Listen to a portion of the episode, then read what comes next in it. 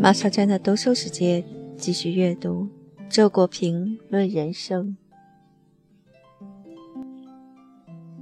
二，记住回家的路。生活在今日的世界上，心灵的宁静不易得。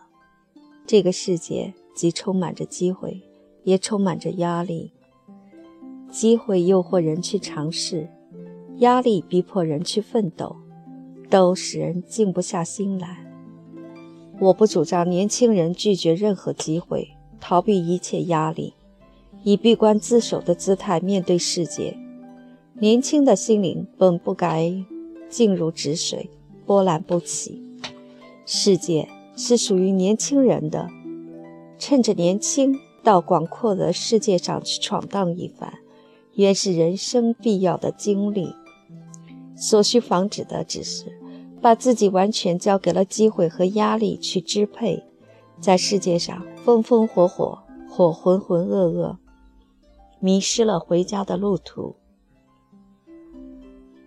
每到一个陌生的城市，我的习惯是随便走走，好奇心驱使我去探寻这里的热闹的街巷和冷僻的角落。在这途中，难免暂时的迷路，但心中一定要有把握，自信能记起回住处的路线，否则便会感觉不踏实。我想，人生也是如此，你不妨在世界上闯荡，去建功创业，去探险猎奇，去觅情求爱。可是，你一定不要忘记了回家的路，这个家。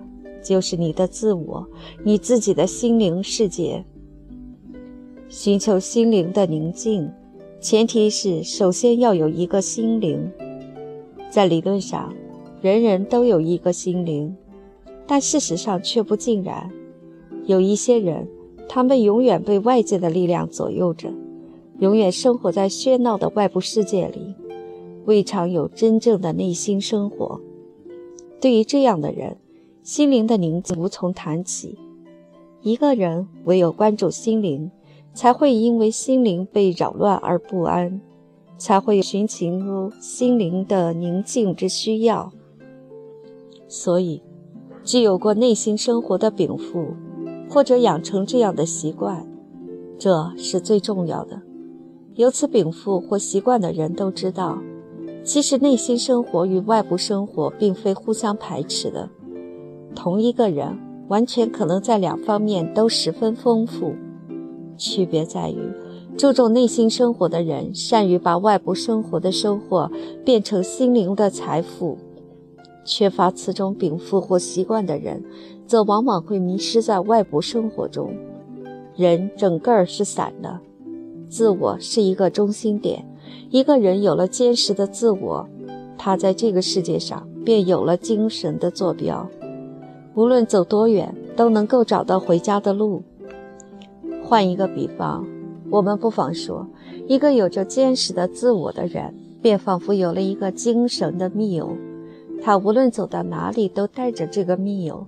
这个密友将忠实地分享他的一切遭遇，倾听他的一切心语。如果一个人有自己的心灵追求，又在世界上闯荡了一番，有了相当的人生阅历，那么他就会逐渐认识到自己在这个世界上的位置。世界无限广阔，诱惑永无止境。然而，属于每一个人的现实可能性终究是有限的。你不妨对一切可能性保持着开放的心态，因为那是人生魅力的源泉。但同时，你也要。早一些在世界之海上抛下自己的锚，找到最适合自己的领域。老子说：“不失其所者久。”一个人不论伟大还是平凡，只要他顺应自己的天性，找到了自己真正喜欢做的事，并且一心把自己喜欢做的事做得尽善尽美，他在这世界上就有了牢不可破的家园。于是。他不但会有足够的勇气去承受外界的压力而且会有足够的清醒来面对形形色色的机会的诱惑。我们当然没有理由怀疑这样的一个人必能获得生活的充实和心灵的宁静。一九九八年四月。